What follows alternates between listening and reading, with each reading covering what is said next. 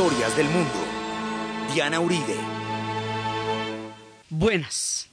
Les invitamos a los oyentes de Caracol que quieran ponerse en contacto con los programas, llamar al 268-6797, 268-6797 o escribir al email director arroba casadelahistoria.com o el Facebook o el Twitter. Hoy la repartición que se hizo de Grecia durante la Guerra Fría, que es una repartición en la cual Grecia no fue para nada incluida, y después de esa repartición, después de la OTAN, de todo, digamos, Grecia queda intervenida en la geopolítica de Europa, de la Guerra Fría, porque es parte del gran ajedrez que se está jugando en ese momento y eso va a hacer que ella no tenga injerencia en las decisiones que sobre ella se van a tomar.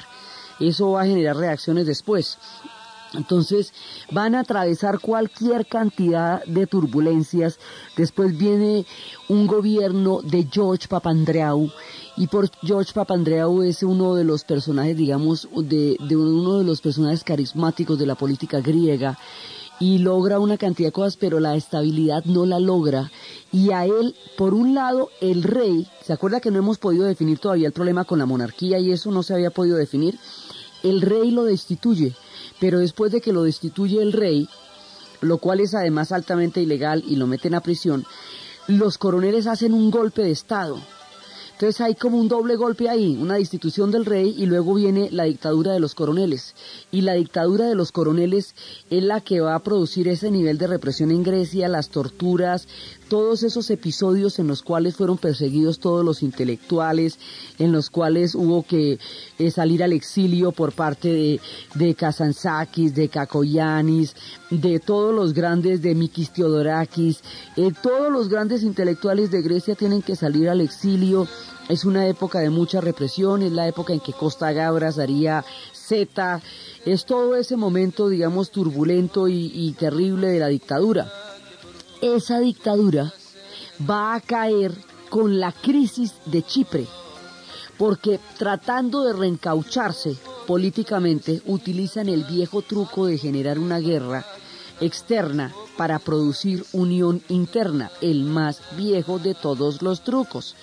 Pero no siempre funciona, no funcionó en el caso de las Malvinas para la dictadura argentina y no funcionó en el caso de los coroneles en Grecia, porque al invadir Chipre, la parte, eh, digamos, griega de Chipre, generaron un antagonismo entre la comunidad griega en Chipre y la comunidad eh, turca en Chipre, es decir, los grecochipriotas contra los turcochipriotas, que no se habían agarrado antes y que habían logrado coexistir durante milenios, durante mucho tiempo, ahora, en el momento en que los coroneles invaden Chipre, en ese momento, pues los turcos invaden Chipre también porque por primera vez sienten amenazada a su población en la isla porque como existe una idea de la enosis, es decir, la unión de Chipre con Grecia porque Chipre pertenece cultural, histórica y políticamente a la historia de Grecia, está unido a ella desde siempre, entonces eso hace temer a los turcos que ahí vaya a haber, digamos, como una, una toma de la isla, pues de hecho es que la hubo, una invasión, por parte del ejército griego, por parte de los coroneles. Entonces es cuando destituyen a Macarios, y Macarios era un hombre, el arzobispo Macario era un hombre de una capacidad de convocatoria, era uno de esos hombres que son un pueblo. Ese hombre era un pueblo y la destitución de Macarios va a generar una guerra terrible y los turcos van a arrasar con la población griega en la zona chipriota, de la, en la zona que va a quedar invadida por los turcos los van a sacar de ahí. Es cuando contábamos que hubo más de 3.000 muertos, pero es que la población de esa isla es muy pequeña, entonces eso es una proporción altísima. Hay desaparecidos de los que 25 años después todavía no se da razón. Esto generó una crisis muy grande que dio como resultado la división de la isla.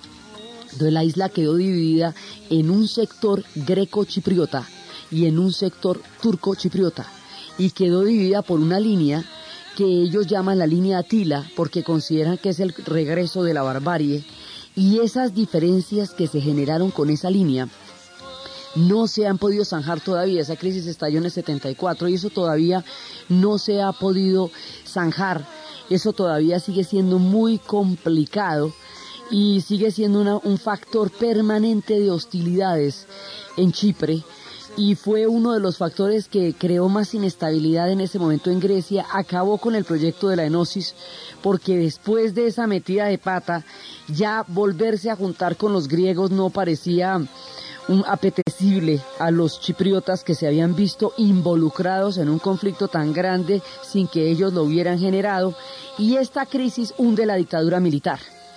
Es un poco como las Malvinas hundieron la dictadura en Argentina, en un sentido análogo.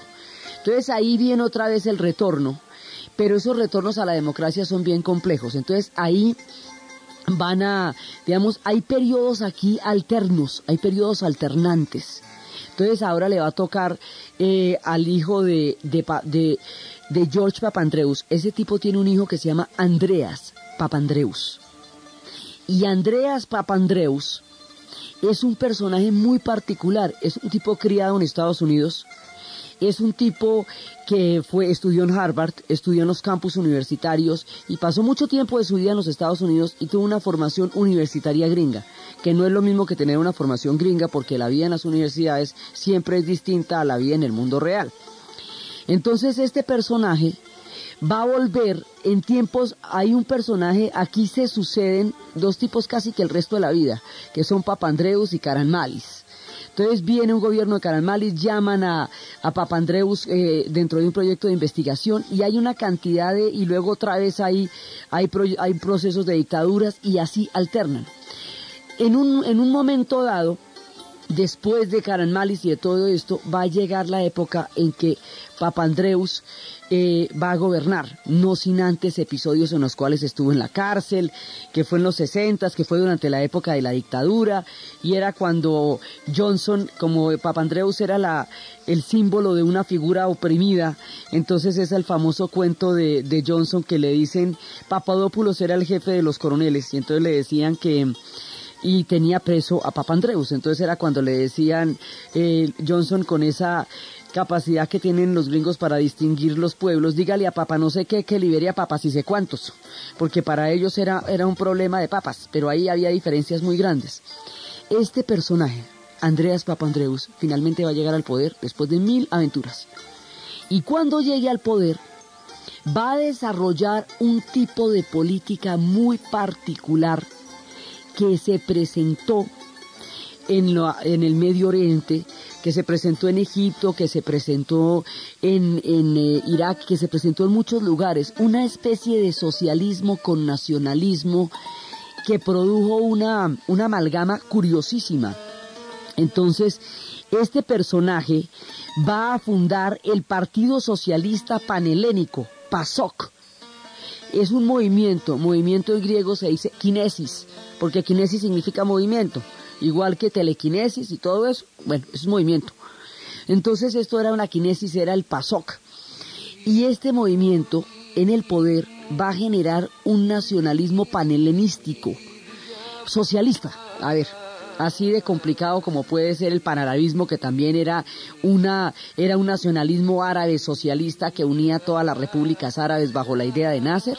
Bueno, pues Andreas Papandreus va a tener este tipo de enfoque va a ser furiosamente antinorteamericano después de haber vivido toda su vida en los Estados Unidos. Eso no, no lo van a entender con, muy bien por qué este personaje va a ser tan supremamente eh, antinorteamericano. Y la reacción de Papandreus es un poco la reacción de Grecia ante toda la cantidad de intervenciones que ha tenido en términos de la OTAN, en términos de la Guerra Fría, en términos de la la toma de posiciones en la guerra civil, en la crisis chipriota. Cada vez que los griegos han tenido un conflicto los intervienen porque son demasiado estratégicos en la geopolítica del mundo en el que viven. Entonces no pueden, no los dejan nunca tomar sus decisiones solos porque siempre están en, en la mira de la OTAN, de, de, todas las diferentes tendencias del gran ajedrez geopolítico que se está jugando en, en todas estas épocas en Europa. Entonces, este personaje como una reacción a tantos años de intervenciones que ha sufrido Grecia, va a desarrollar un nacionalismo sumamente duro y un nacionalismo populista. Este personaje es más raro porque es como Alcibiades. Es un tipo que representa una cantidad de intereses, sentidos reales y auténticos del pueblo griego pero está creando una especie de dictadura de izquierda en la cual patrocina una cantidad de actividades que desestabilizantes y hay una época de huelgas grandísima y lo que va a traer es un caos con una ideología que es muy atractiva, digamos, estos fenómenos son muy particulares, son fenómenos en cierta medida parecidos como el de Alan García en el Perú en un momento dado, eh, como procesos que eh, pues, puedan estar pasando en Venezuela. Digamos, son situaciones de un personaje que aparentemente representa causas del pueblo y que, y que es seguido por una parte de la población, pero que a la hora del té está produciendo caos. Esas son figuras en la política que son muy complejas para mostrar cómo las, los intríngulis del gobierno, del poder, son sumamente complicados. Entonces, este personaje caotiza la industria turística griega porque la inestabilidad de Grecia, la mano de atentados terroristas, el refugio que va a dar a grupos de terrorismo internacional en ese momento, va a complicar las cosas de tal manera que el turismo que no se había ido durante toda la época de la dictadura, con todo y lo feroz que fue, se va durante la época de Papandreus. Y si el turismo se da de Grecia, apague y vámonos, porque ellos viven de eso. Vamos a ver cómo salen de esta.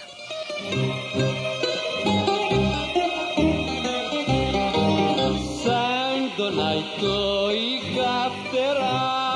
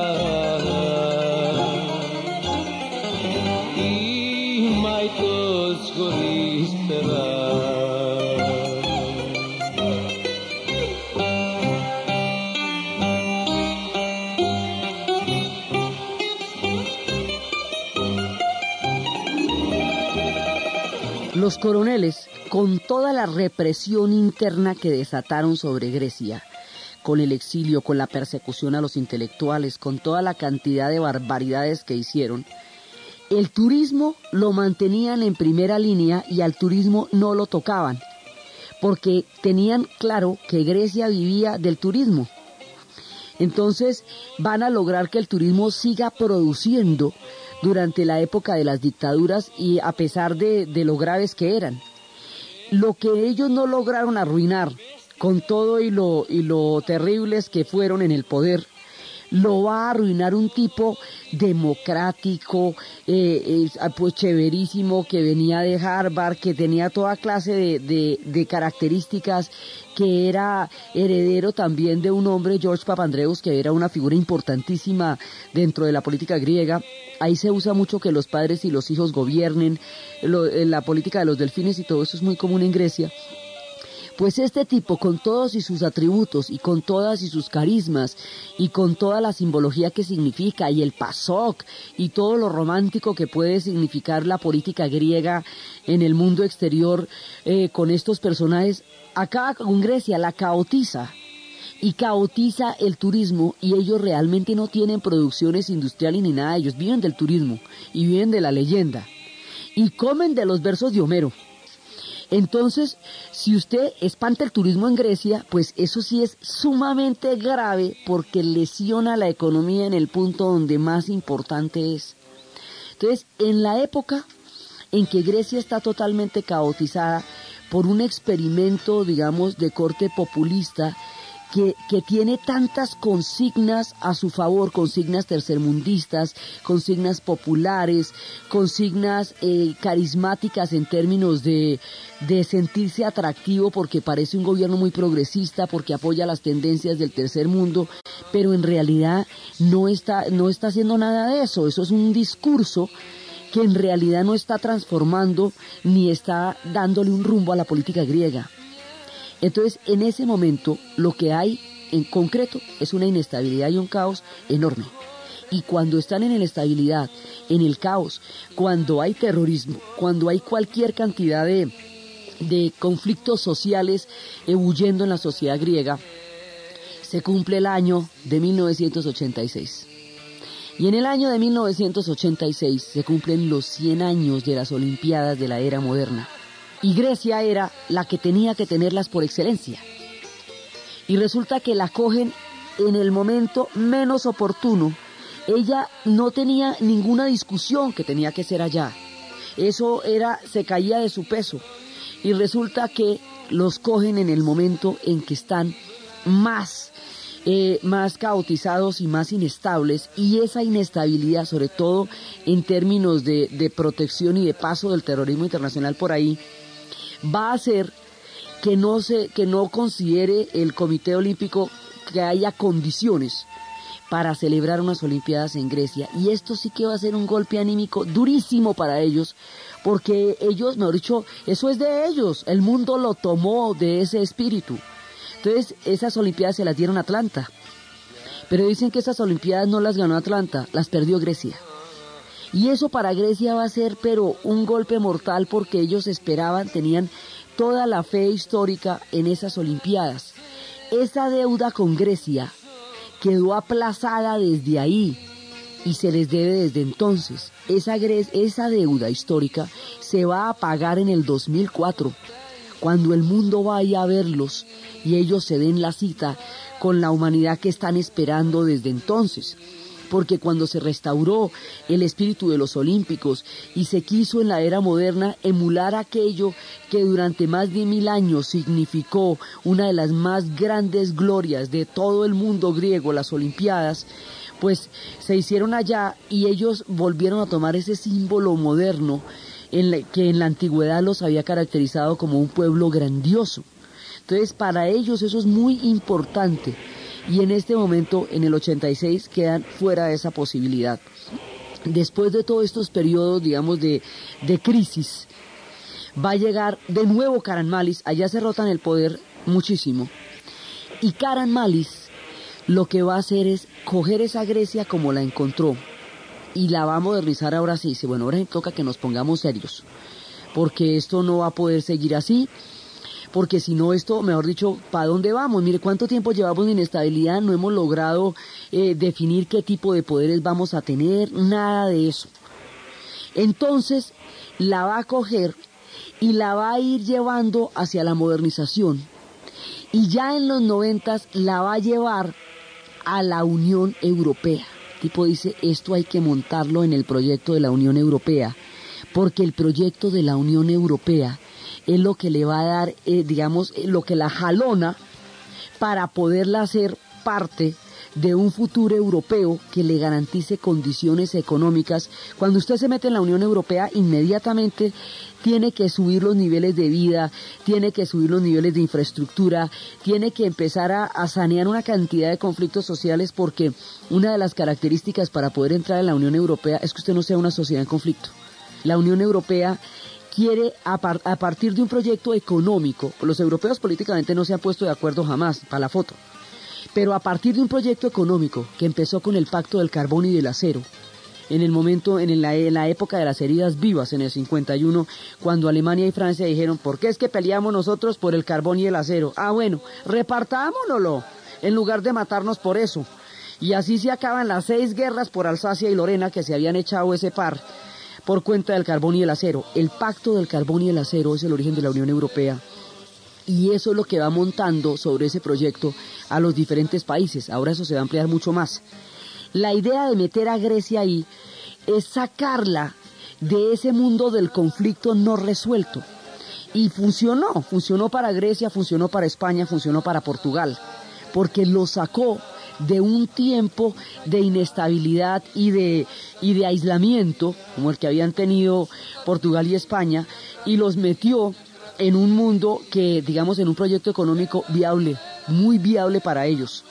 Entonces, esa, esa etapa, digamos, esa, ese personaje de Caranmalis es el que logra, este es un conservador, es el que logra saltar de la inestabilidad política a consolidarse como una sociedad políticamente estable, viable y a poder entrar en la Unión Europea. Ese proceso sucede en los noventas, es decir, la recuperación de Grecia como sociedad, como pueblo, como economía es muy reciente, a la finales de los noventas. El resto del tiempo estuvo en una inestabilidad desde que llegamos, mucho eso desde que llegaron los turcos allá se complicó. Cuando se independizaron de los turcos también estuvo muy complicado. Y es hasta los noventas que esto se nos pone, se nos empieza a componer lo suficiente para que hoy, pues digamos, no es que estén sobrados de lote, que uno diga la maravilla, no pero, pero van y van bien y están de todas maneras en el barrio de la Unión, que es donde toca estar. Si usted está en Europa, le toca estar montado en ese barco, porque ese es el barco que está despegando ahí. Entonces ellos van teniendo, digamos, todos estos ciclos de inestabilidad y finalmente van encontrando como un curso en la historia que es el que tienen en este momento y ahorita ya están en verdaderas condiciones de afrontar el futuro con un, digamos, con un plante posible con algo que les dé la posibilidad de salir adelante después de muchísimo tiempo de inestabilidad y de, y de no ponerse de acuerdo sobre qué tipo de política iban a tener y de todos estos personajes que aparecen, que las dictaduras, que los carismáticos gobernantes, que todo lo que usted quiera, hasta que finalmente ya van cogiendo la cosa como es y ya en este momento tienen unas, unas condiciones históricas bastante buenas en términos, pues no bollantes, ¿no? Pero bastante buenas en términos de lo que han tenido antes. Entonces ellos están rodeados en toda esta época de una cantidad de mitos porque ellos superestrellas producen siempre. Producen personajes maravillosos, producen personajes míticos, eh, producen, por ejemplo, en la época, en los setentas, ellos produjeron a un tipo que se llamaba Cat Stevens. Ese tipo es norteamericano, pero es griego. Él es de origen griego y él siempre va a reivindicar su origen griego y su música que se dio a conocer por el mundo entero y que significó toda una generación, rinde en los acordes y a veces en las palabras homenaje a la patria de donde él viene y a las historias que él cuenta. Este hombre empezó a contar historias de una gran sencillez y de una gran profundidad. Este hombre empezó a hablar de la ecología, con dónde juegan los niños. Este hombre después tuvo una transformación hacia el Islam y se ha convertido en un símbolo de espiritualidad, en su tiempo fue alguien que llamó a la ternura y a una forma hermosa de poesía y de conciencia humana. Canciones como esta, Ruby Love, son remanentes y son eh, formas en las cuales él rinde tributo a su pueblo y su pueblo es conocido a través de él en su versión americana, greco-norteamericano que era él.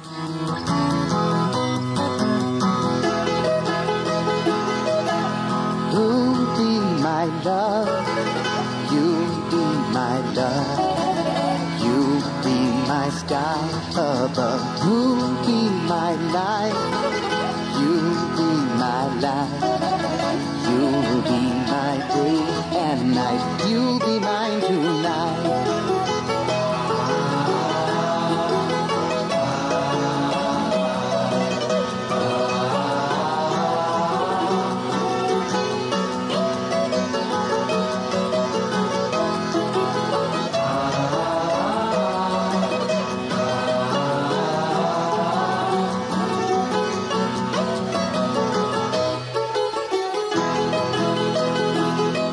Cat Stevens va a pertenecer a esta colonia greco-norteamericana que va a dar a conocer una parte importante de la cultura griega en la era moderna. Ellos tienen unas vetas artísticas maravillosas y siempre nos están sorprendiendo con grandes y hermosos personajes.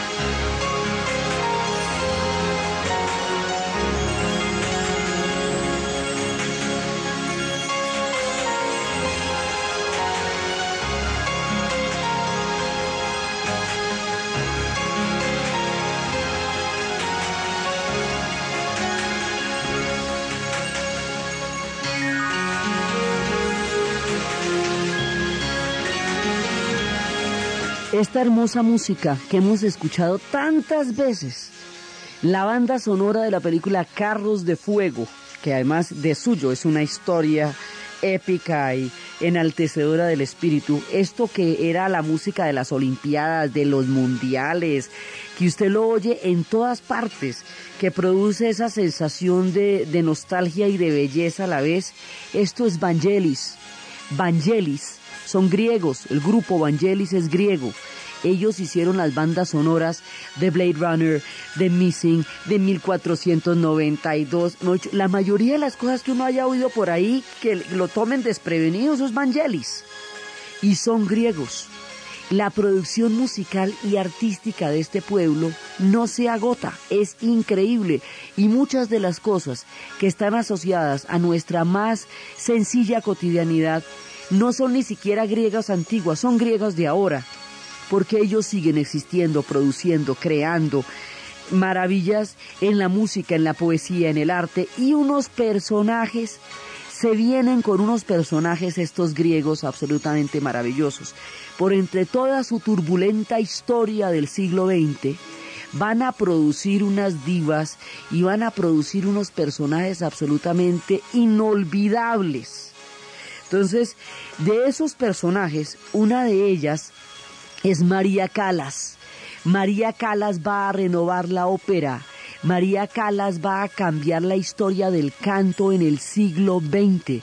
María Calas va a ser uno de los personajes más importantes en la historia de la música. Ella era una chica dotada como los dioses con esa voz, que le tocó la época de la guerra, y resulta que en la Segunda Guerra Mundial, esta pobre chica, muerta de hambre, imagínese que ella lo que sabe es cantar ópera. Y las óperas son italianas o alemanas. Entonces las que, los que la ponían a cantar ópera durante la Segunda Guerra Mundial, pues eran los italianos y eran los alemanes que tenían invadida a Grecia durante esa época, razón por la cual cuando estalla la guerra civil la acusan de colaboradora y le toca salir de su país. Y le toca irse a Estados Unidos donde el mundo conocerá su arte, su maravilloso arte. Ella tiene una historia muy trágica, va a ser la diva más inolvidable de la ópera, se va a enamorar de otro personaje que procederemos a narrar a continuación, que es Aristóteles Onassis, que ese sí es, mejor dicho, de muchas miniseries ese, ese personaje, y ella se enamora de él perdidamente y él de ella, pero luego él la va a dejar por un cotice mayor si aquello era posible, que era, que era Jacqueline Kennedy, pues dígame. Ella nunca se va a recuperar del golpe emocional de haber roto, de haber sido abandonada por Aristóteles Onassis, poco a poco perderá la voz y va a morir en la tristeza de alguien cuyo reloj se detuvo en el tiempo. Pero en la historia de la música ella está registrada con toda grandeza y con todos los honores. Y Aristóteles Onassis, quien se ve vinculado en la vida de ella y en la vida de muchas otras personas, va a estar metido en un tramado, en, una, en un tejido de mujeres absolutamente esplendorosas, pues él estuvo con Gloria Swanson, él estuvo con María Callas, él estuvo con eh, Jacqueline Onassis, eh, con Jacqueline Kennedy, pues él estuvo con Pauline Godard, Pauline Godard, que era una de las, de las grandes divas del cine mudo, él estuvo con los personajes, una, otro, con otra que fue secretaria de Estado norteamericana, bueno, estuvo con la gente más refulgente del mundo, estuvo comprometidísimo en la modernización de la economía en la época de Karen Malis, estuvo comprometido con un montón de cosas. Este personaje, Aristóteles Onassis, es un pirata en el sentido del siglo XV de la palabra. Este tipo nació en Esmirna, y lo iban a meter a un campo de concentración cuando chiquito en la época de la invasión de los turcos y eh, logró volarse, logró llegar a Argentina, en Argentina logró empezar a hacer negocios, empezó a venderle tabaco a las mujeres cuando el tabaco se empezó a convertir en un símbolo de liberación, cuando estaban llegando los tiempos osados y atrevidos. Después de eso empezó a buscar entrar en las navieras, cuando empezó con la fortuna la invirtió en barcos, cuando se dio cuenta que los barcos que no tenían pactos directos con Grecia tenían un nivel de impuestos altísimo, se inventó banderas extranjeras y sacaba barcos con banderas panameñas y tripulación de todas partes del mundo para no tener que pagar fletes ni impuestos y empezó a crear barcos mercenarios que ya no respondían a una bandera de una nacionalidad y que por lo tanto no tenían los protocolos de impuestos y tratados que tienen los países. Con el billete que hizo de los barcos invirtió en los buques cisterna. Al meterse en los buques cisterna se metió en el sector del petróleo. Y a cada gobierno le iba echando el cuento que cada gobierno quería oír. Entonces, durante la Segunda Guerra Mundial, los únicos neutrales eran los noruegos. Antecitos de la invasión eran neutrales. Y, los escandinavos. Entonces, comerciaba con ellos sobre la base de la neutralidad de los barcos. Después, cuando terminó la guerra y los alemanes estaban sin poder desarrollar armada ni nada porque los alemanes quedaron prohibidos de todo. Después de la Segunda Guerra Mundial empieza a comerciar con los alemanes diciendo que sus barcos son los únicos disponibles para que Alemania comercie, ahora que Alemania había quedado vencida. Luego se va para donde los norteamericanos y como los norteamericanos todas las, las empresas las aseguran, pues el tipo puso una aseguradora para que se pudiera tratar con los norteamericanos. A cada gobierno le va echando el cuento que cada gobierno quiere oír. A los griegos les echaba unos cuentos de nacionalismo buenísimo para que le rebajaran los impuestos. Era el tipo más cínico que se pueda uno imaginar en términos de negocios. Y siempre tenía la idea de que como él lo había perdido todo, nunca tenía nada que perder. Su mundo se había desbaratado cuando era chiquito y eso lo marcó para siempre. Entonces él combinaba una audacia en los negocios, un cinismo en los negocios, con unas relaciones con las mujeres que le permitían entrar en las diferentes sociedades. Cuando su destino es Norteamérica, se casa con una mujer griega de ciudadanía norteamericana. Eso lo lleva a los Estados Unidos. En los Estados Unidos su objetivo es el sueño americano. Y el sueño americano está representado por una princesa viuda que es la única forma de realeza que han conocido los norteamericanos, que es Jacqueline Kennedy. Jacqueline Kennedy, a su vez, está atrapada en un clan legendario, viuda del hombre más querido y más recordado de toda la memoria histórica de Norteamérica, convertida en un símbolo que iba a momificarse sobre la memoria de su marido y a quedar salvaguardada en su honor por el clan de los Kennedy el resto de la vida. Entonces, esta mujer que no quiere ser un símbolo porque ser un símbolo es estar muerta en vida y existir solamente en la memoria colectiva, sino que es una mujer de carne y hueso, decide que la única forma de deshacerse de tan prestigiosa herencia es acabar de una vez por todas con el cuento y cortarle la leyenda a Camelot y cortarle la leyenda de la viuda preciosita abandonada en ese convertible en aquel trágico día de Dallas y se casa con Aristóteles Onassis y de esa manera rompe de una con todo lo que va a ser la leyenda de los Kennedy para ella. Entonces, estos dos personajes se encuentran el uno con el otro y el otro con el uno, porque cuando ella se encuentra con él es uno de los tipos más ricos del mundo. Y cuando él se casa con ella, es la princesa de Norteamérica. Si quería un acceso al sueño americano, no pudo haberse encontrado nada más espectacular y refulgente que la mismísima niña Jackie. Entonces este matrimonio es el jet set por excelencia. Y este tipo pues tiene sus hijos del anterior matrimonio y el buque más tremendo se llama el Cristina Onassis. Inaugura el mundo del jet set como va a ser en las revistas, en los tabloides, esos sueños fatuos que tiene la mayoría de la gente de llegar a vivir vidas que nunca les serán posibles y de soñar a través de personajes fabulosos y míticos aquello que no nunca les pasará, lo van a representar Aristóteles Onassis y Jacqueline Kennedy.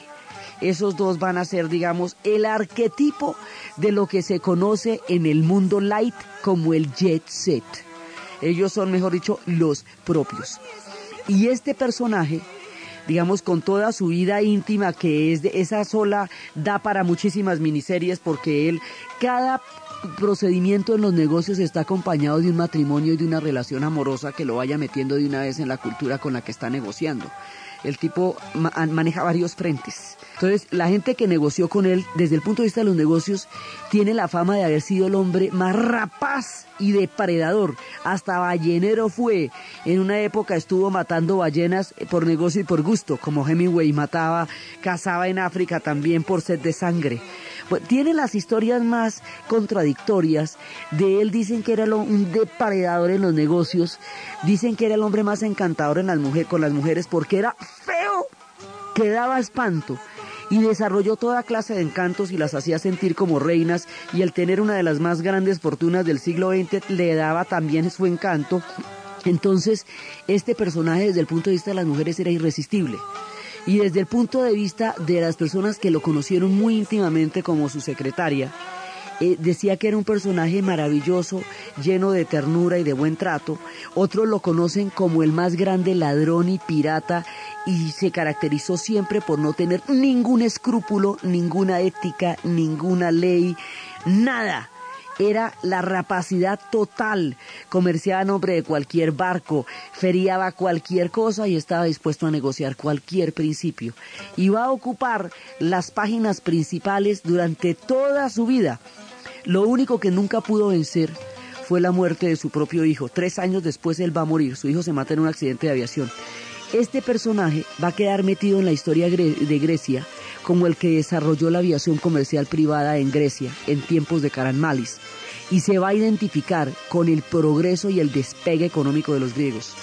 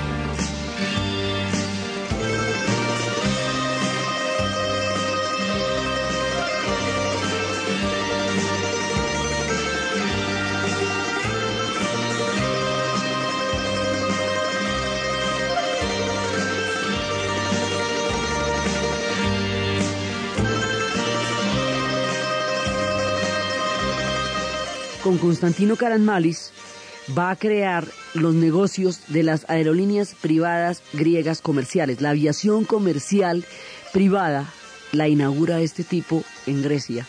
Y Grecia va a ser la que va a transportar durante mucho tiempo al Medio Oriente y eso le va a dar un orgullo nacional. Y en el despegue económico él va a tener una función fundamental y va a ser, digamos, un personaje recordado por los griegos en un sentido muy amable porque para ellos significaba pues todo un orgullo y porque a la economía griega él aportó, no por altruismo, pero igual aportó. Él no va a sobrevivir a la muerte de su hijo y poco tiempo después de que su hijo se mate en un accidente de aviación, él va a morir. Los griegos dan para todo, tienen héroes para todas las tendencias.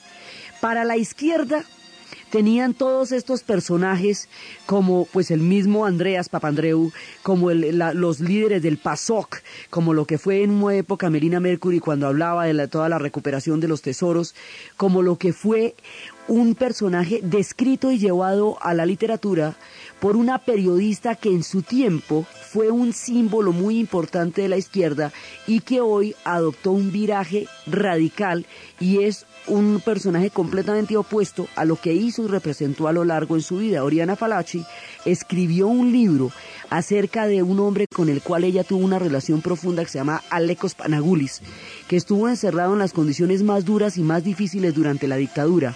El libro se llama Un hombre y se convirtió en una especie de símbolo de la resistencia. Entonces, si a usted le gustan los mártires, entonces Alekos Panagoulis es el hombre.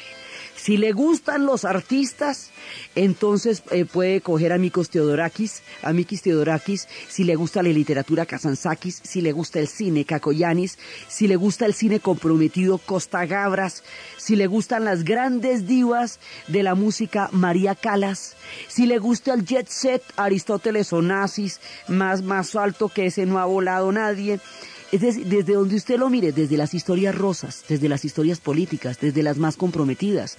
Otra historia de ensoñación, porque ellos producen de esto cada rato, es que por ley los reyes en Grecia no pueden tener ningún tipo de patrimonio. No hay un patrimonio del Estado para los reyes. El día que la reina Sofía se iba a casar con Juan Carlos de Borbón, el rey de España mismísimo, ese matrimonio tenía que ser como Dios manda, porque se casaba la reina de los griegos con el rey de los españoles. Eso no es cualquier cosa, ella es griega. Entonces el pueblo griego, para poderla casar, ellos son unos fumadores empedernidos. Cada uno dio un cigarrillo de cada paquete de cigarrillos que fumaban, que eran toneladas. Esa plata la donaba para casar a la reina Sofía. Se recaudó una fortuna de todo el pueblo griego que sentía que con su aporte engrandecía a su reina para que se casara como corresponde a los reyes y eso era motivo de un gran orgullo para el pueblo griego y van y casan a su reina con todas las de la ley.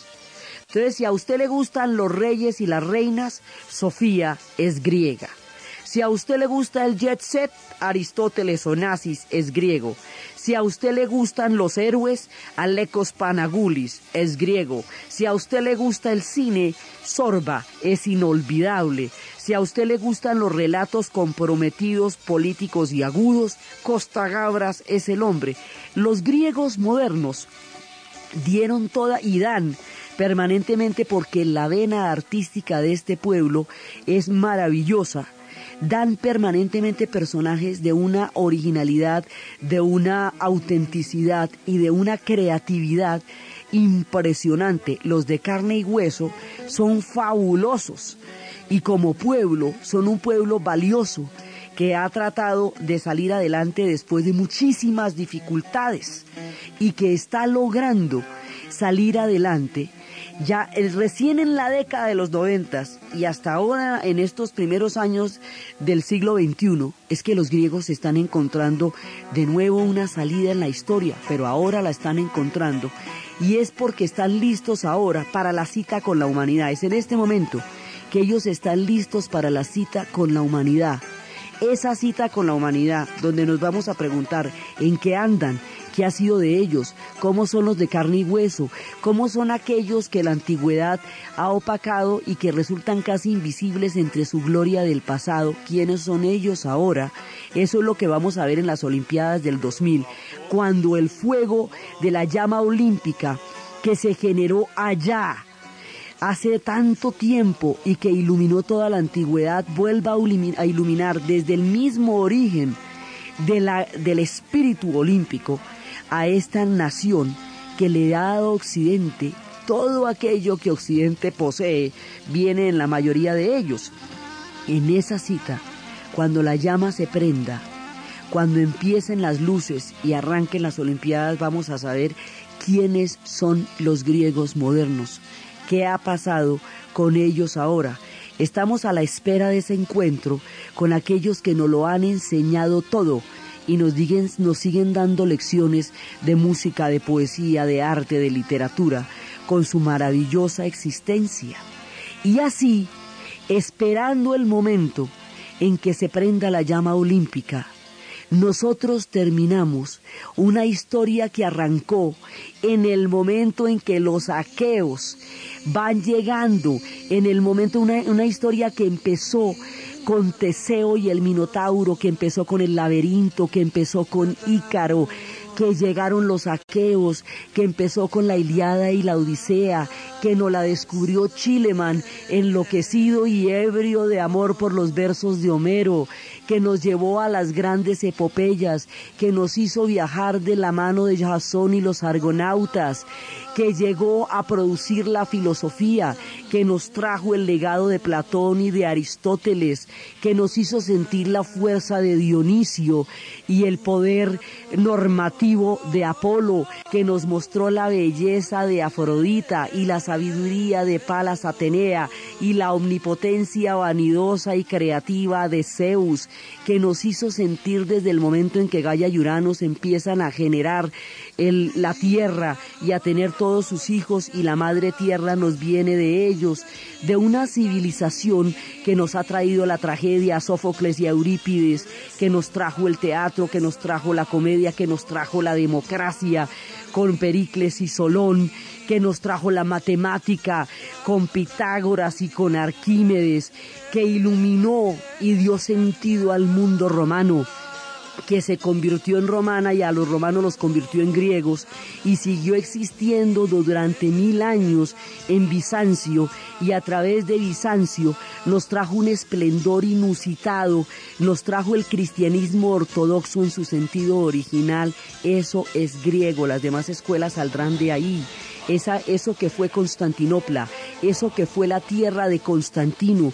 eso que durante mil años fue la Roma de Oriente, eso que tiene los íconos que hoy nos representan el testimonio de una grandeza espiritual y religiosa, de una civilización magnífica que floreció como el dique iluminado, que le dio a Europa la posibilidad de desarrollarse lo suficiente para poder superar su propia barbarie y entrar en el renacimiento, que no era otra cosa que descubrir a los griegos una vez más. Eso que nos llevó al romanticismo, que hizo a Lord Byron morir por defenderla, en su sentido mítico y en su sentido real.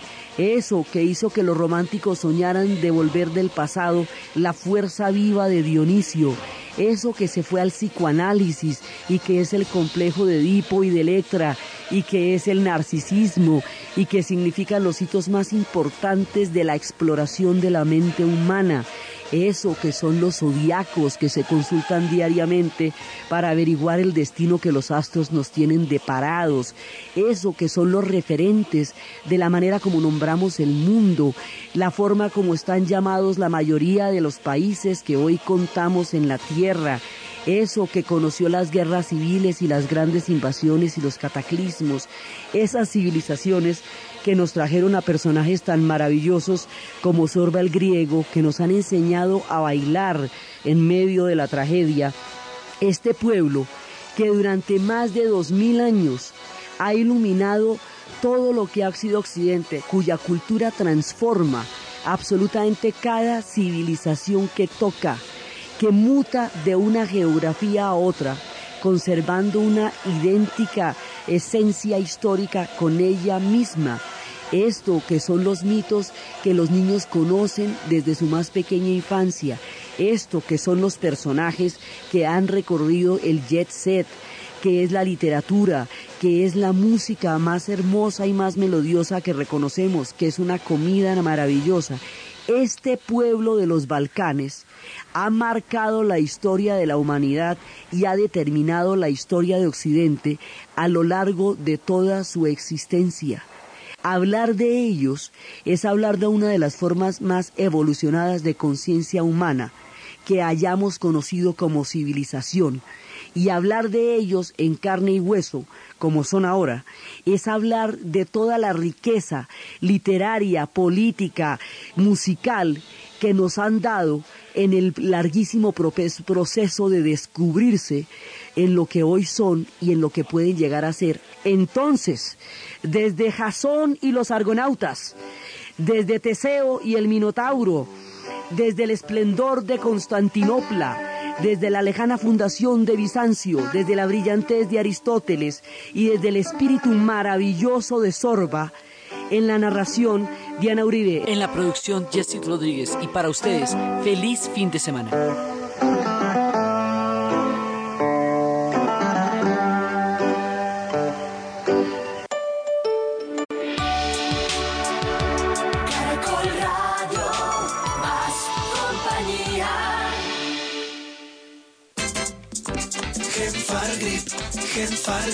El alivio que se contagia. Es un medicamento, no exceder su consumo. Indicaciones y contraindicaciones. Si los síntomas persisten, consulte a su médico.